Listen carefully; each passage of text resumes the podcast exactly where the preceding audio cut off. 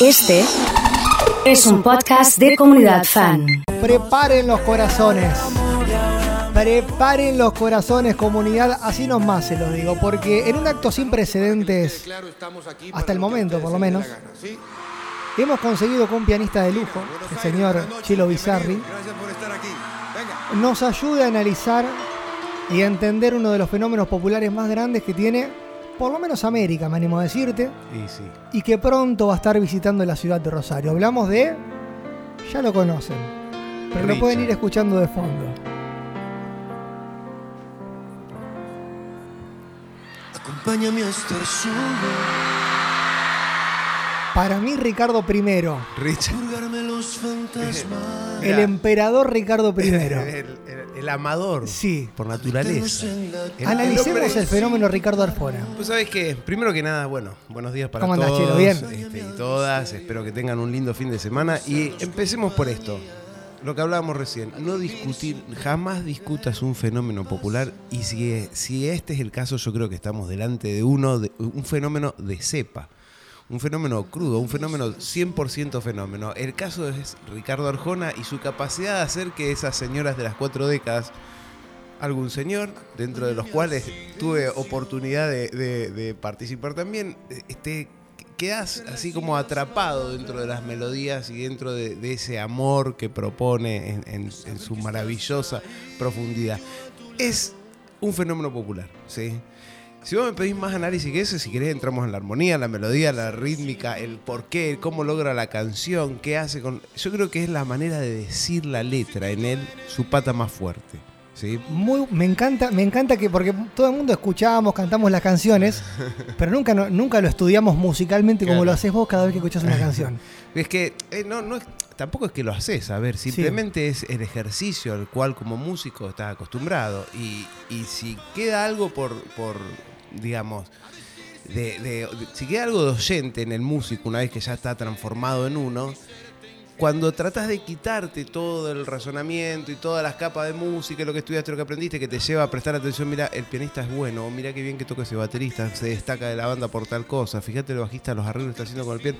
Cuando se va todo eso, queda algo que es la conexión que tuviste de chico. Y cuando ya pasa a los 40, cuando te transformas en un señor de las cuatro décadas, vuelve todo eso y vuelve la capacidad de analizarlo con, con- con- eh, sin, sin todo ese velo que te produce el formarte musicalmente. Y yo creo que una pata muy fuerte en este artista, en, en Richard primero. Sí, sí, Ricardo I, Claro, el emperador, el emperador del, amor, del podemos amor, decirle. de los corazones. Sabes que te iba a consultar esto, te, te interrumpo, Sí, pero porque seguramente va de la mano de lo que vas a contar. Te iba a decir, muchas veces vos podés discutir un goleador, Claro. pero si metió 400 goles como Palermo no podés discutirlo. Entonces vos podés discutir a un músico, Claro. pero si metió 100 éxitos, Claro, 100 olvídate, por lo menos, por- pero tranquilamente. como Arjona, Sí, sí, es sí. muy difícil de catalogar. ¿Cómo haces para meter 100 éxitos? Mira, a, a mí una de las defenestradas más rabiosas que me plantearon en mi vida cuando yo transitaba el ser el, el San Filipo de la música. Todo músico en algún momento se transforma en ese personaje. Te pones en contra, Claro, ¿no? el contra. Esto es una porquería. Esto no te puede gustar. ¿Qué haces escuchando esa porquería? Y la verdad que es, que es como que yo te diga, ¿por qué tomas jugo de naranja? O sea, es tu problema, es tu relación con la música, con la vida, con lo que vos elegís, ¿sí? Pero transitando esa época me dijeron una frase muy buena y que me quedó siempre en la cabeza. Bueno, escúchame, haz una cosa. Agarra el pianito, vendés 50.000 entradas Claro. y que la gente te vaya a ver y, y vos también. Si es fácil y si lo puedes hacer, si, si te parece que es algo simple, lograble, hacelo. El fenómeno popular tiene algo que si lo pudiera hacer cualquiera, ¿quién no... A ver, la- más allá del que estudió, no estudió, te gusta o no te gusta, ¿quién no quisiera ocupar el lugar popular tranquilamente, meramente por una cuestión económica? Bob Dylan dijo alguna vez que una buena canción es una buena letra, Claro. más una buena melodía, más una buena interpretación y Claro, algo más. claro. Que nadie sabe lo que es, pero es lo único que importa. Claro, Y exactamente. es una realidad, ¿no? Es una realidad. Eh, vale dice, me encanta Arjona porque dice muchas verdades que necesitamos a veces. Claro. Y me parece que juega mucho en- las letras Sí. con esto de la contradicción. Sí, sí, sí, eso era algo que venía ahí, iba a salir en cualquier ¿Viste? momento. ¿Viste? Sí, el, los, este, el, el calor y el frío, el recurso como interpretación, como planteo, digo, eh, eh, literario, es, es un, un shade dentro de sus letras que es permanente. Y después, obviamente, que la gente interpreta muy rápido su letra porque son muy directas. van al hueso directamente, plantean la historia, la describen, trabajan las metáforas con el ejercicio de Arjona, pero va al hueso. Y, y no, derecho. tiene, no tiene problema, por lo que vemos en las letras, de meterse en cualquier lado. No, no, no. Aunque eso- sea un conflicto, el tipo va al frente y Sí, eso está sí. bueno. Mira, eh, Juanpi Sí, sí, dice sí. banco mucho a Ricardo Arjona. Mira, si bancas a Ricardo Arjona, manda ya mismo corazones al WhatsApp de la comunidad. Vamos a ver qué Ya, banque tiene Arjona en la comunidad. claro. Yo soy el primero en mandar el corazón. Claro, eh. lo admi- admitido. Lo admito, ¿no? Obviamente. Ahora te digo, he escuchado mucha gente que dice, no, no escucho a Arjona. Y después, de un momento para el otro, empieza a sonar una canción. Y qué lindo "Che, tema este. ¿De quién es? Che, yo la conozco esta. Y yo la canto a esta. Claro, claro, sí, sí, Y tiene la, particular- la particularidad también de Arjona de tirar muchos discos en vivo. sí. Que también te iba a ¿Sabes qué consultar pasa? eso. Bueno, ahí hay algo muy particular. Arma unas bandas realmente increíbles. Eh, si vos le prestás atención musicalmente y tratás de quitarte tu opinión de si te gusta o no te gusta, él específicamente, las bandas son tremendas. Los arreglos orquestales, dirección musical, todo eso está en un muy alto nivel. Y ahí hay algo que pasa en vivo, ¿viste? Hay historias con estas canciones, escucha. Sí. Señora de las cuatro décadas. Yo tengo la mía con esto. Ah, ¿viste? Todo el mundo tiene una historia con una canción de Arjona. Sí, sí, sí. Che, te digo una cosa. Yo me la aprendí esta. Pero el tiempo no Me sabe la nada. Creo aprendí, que- debía tener. Yo, mira, no te miento. Este, es más, yo creo que en la casa de mi vieja está este CD. ¿Sí? Sí, estoy casi seguro que lo tengo. Yo, esto, de- a, a ver si me ayudan a buscar ustedes que tienen la compu ahí. Eh, año 94, 92. Y esto, no, esto es 94, 90, sí, por lo menos. Entre- por los no, sí, mediados, antes del 95 seguro. Porque yo en el 95 termino la secundaria. ¡Ay, cuánto hace! ¿Viste? ¿Cómo Así- pasa el tiempo? No, no, tiene que ser 93. Ahora- Pero me acuerdo cantar. 94 me. Escúchame, cómo una canción te lleva un momento de tu vida. No. ¿Te das cuenta? Es increíble. Se, ancla en eso, Sí. ¿no es cierto? La sentimentalidad se ancla en eso. ¿sí? Si después el artista logra sobrevivir al paso del tiempo, la banda y qué sé yo, la canción se transforma en un himno porque cuando vos la vas a escuchar te pasaron 20 años por el lomo, yo no tenía ni 20 y ahora tengo 45. Soy el Y- y señor por- de las cuatro Escúchame, décadas ¿y por qué te la aprendiste? porque le gustaba a una compañera y necesitaba llamar su atención de alguna manera.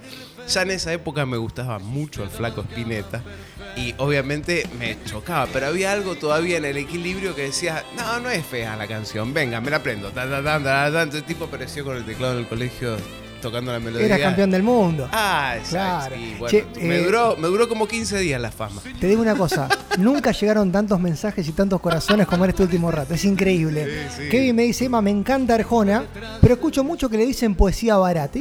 A ver, ¿por qué calificar la poesía si, es, si le gusta Claro. a la gente? Ahí Sí, es lo que estábamos hablando, ¿no? Exactamente. Acá te voy a decir la frase de un amigo que, eh, según el papá, siempre tiene sed, porque le encanta tomar vino. Entonces el padre le dice, vos siempre tenés sed, no puede ser. Mi amigo, eh, viste eso, Eh, es prácticamente un enólogo. Se sabe todo de los vinos. Viene a caer el asado con dos o tres botellas diferentes y te dice, mira, esto es tal cosa, te explica, toma, un apasionado. Y algunos de los degenerados que, tenemos la suerte de ser sus amigos de toda la vida, le sacan al lado a propósito, obviamente, vinos de muy baja talla, a propósito, para irritarlo. Le clavan soda y este se vuelve loco. Y en ese momento él termina diciendo, ok, ok, ok, pero vamos a admitir una cosa, el mejor vino, ¿sabes cuál es? El que más te gusta. Claro. Punto. La poesía, ¿sabes cuál es la más linda? La que te llega, la que cumple su rol, la que te enamora, la que te arranca una lágrima. Después, dejemos eso para los intelectuales, para la, para la carrera de literatura, para aquel que quiere saber. Sí, no es el flaco Spinetta escribiendo, no es Gustavo Cerati, ¿sí? Que donde la profundidad tal vez de la metáfora encuentre caminos diversos. Pero es indiscutible que en- el equilibrio que logra entre la elección de esos acordes, la melodía y, Y cómo palabras. decirte las cosas con esas Sí. palabras, más ese qué sé yo, del cual habla este, Bob Dylan. Bob Dylan, Sí. genera eso que hace que la gente esté comentando en este momento. Entonces, ¿por qué pelear contra eso? ¿Qué importa, hermano, si es barata o no es barata? La, Te la- gusta. Claro, ¿te punto. gusta? Bueno, disfrutala, sé feliz, que es lo más importante. Chelo, es siempre un gusto charlar con vos de música. Igualmente, Eh, me voy a ir con este mensaje que te manda Leo. Dice, felicitalo de mi parte por el tremendo show que metió Cielo Raso en el Güemes. Qué grande. La rompieron absolutamente Qué todo. grande, ¿eh? muchas gracias, Lito, muchísimas gracias. Bien. La verdad que Chelo la pasamos muy Bizarri, bien. ¿eh? Chelo Bizarri pasó con nosotros en Comunidad Fan FM. Hoy, contra todo pronóstico, podemos decirle, hablando de Ricardo Arjona, ¿a vos te gusta? ¿Vos mandaste corazones? Le diría, tomá, Tomá. tomá Mario Pereira, saca del medio. A ti te estoy hablando a ti, a ti la que no escucha. A ti que con lo que te sobra me darías la luz para encender los días. A ti que juegas a ganarme cuando sabes bien que lo he perdido todo. A ti te estoy hablando a ti, aunque te importe poco lo que estoy diciendo.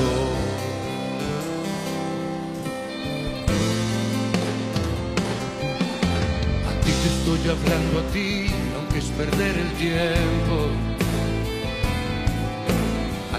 Te pasó tan lejos el rigor del llanto y la melancolía. Si nunca dije la verdad, fue porque la verdad siempre fue una mentira. A ti te estoy hablando a ti, aunque te valga madre lo que estoy diciendo. A ti que te faltó